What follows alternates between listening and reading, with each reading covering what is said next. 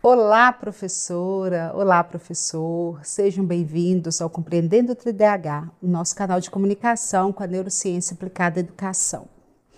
Hoje iremos falar de um tema muito importante. Às vezes, alguns professores me perguntam: Gisele, existe alguma legislação que ampare o aluno com TDAH ou a elaboração de atividades avaliativas específicas para esse aluno? Essa é uma conversa muito antiga. Quando a gente vai pensar em outros países, como por exemplo nos Estados Unidos, desde 2006 existem leis para os alunos com TDAH, atendimento educacional especializado para esses alunos, atividades específicas para esses alunos. No Chile, por exemplo, desde 2009 também existe o mesmo tratamento para os alunos com TDAH. Então, é um progresso, tudo relacionado à educação, inclusive, é um progresso no mundo, no Brasil e em Minas Gerais não seria diferente. Então, o que a gente tem atualmente de dado? Se fôssemos considerar a Constituição Federal de 1988 e pegássemos o artigo é, 6 dessa Constituição, a gente já perceberia que a educação ela é um direito fundamental do cidadão. E a gente perceberia também pelo artigo 205 que é preciso oferecer uma educação que contemple as especificidades, o desenvolvimento pleno da pessoa.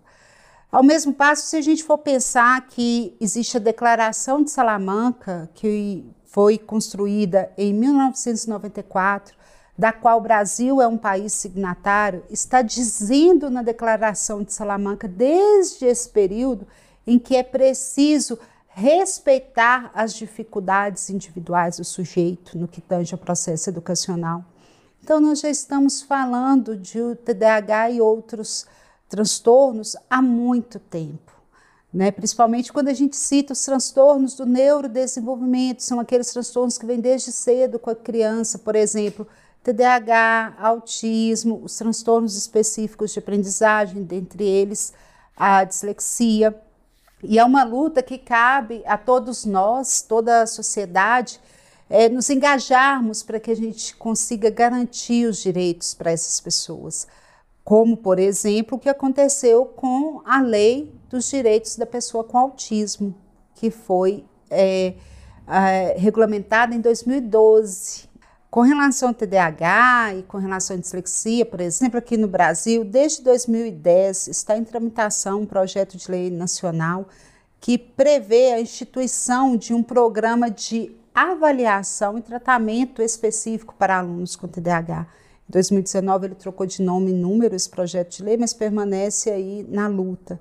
Então é importante a gente pensar nessa garantia de direitos que ela vai sendo construída paulatinamente, a miúde. Por exemplo, o Enem. O Enem é um exemplo de uma garantia de direito já adquirida para o sujeito com TDAH.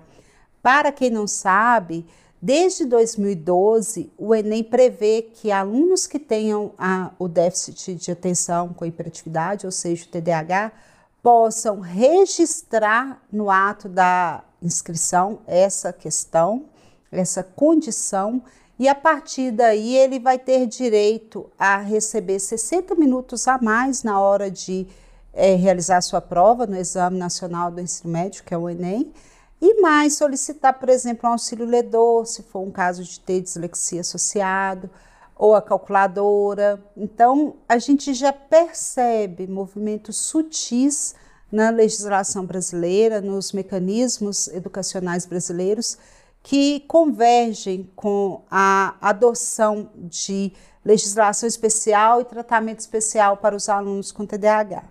Vou pegar especificamente a lei de 2015, que é a lei 13.146, que fala da inclusão da pessoa com deficiência.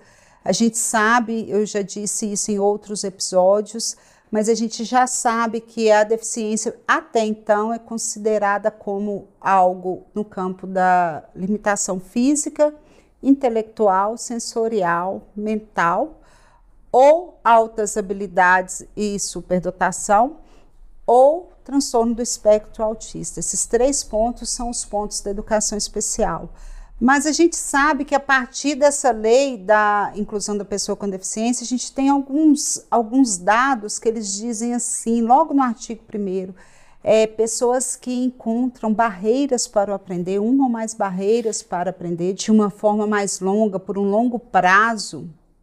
E nesses casos, a avaliação da deficiência, segundo a lei de inclusão, ela deve ser feita por uma equipe multiprofissional, deve ser uma avaliação biopsicossocial.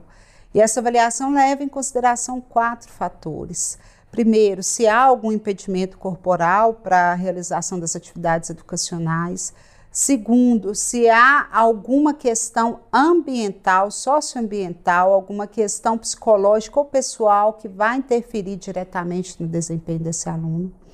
Em terceiro lugar, considera a limitação que o aluno pode ou não ter em relação ao seu desempenho acadêmico. E, por fim, se há alguma restrição na participação das atividades. Então, a gente percebe com tudo isso que, embora não se trate especificamente do TDAH, a gente contempla o TDAH quando a gente pensa nessas possibilidades, uma vez que quanto mais grave for o quadro, mais ele vai trazer prejuízos para a criança e para o adolescente no seu contexto escolar. Pois bem, pessoal, ficamos por aqui e até o nosso próximo episódio.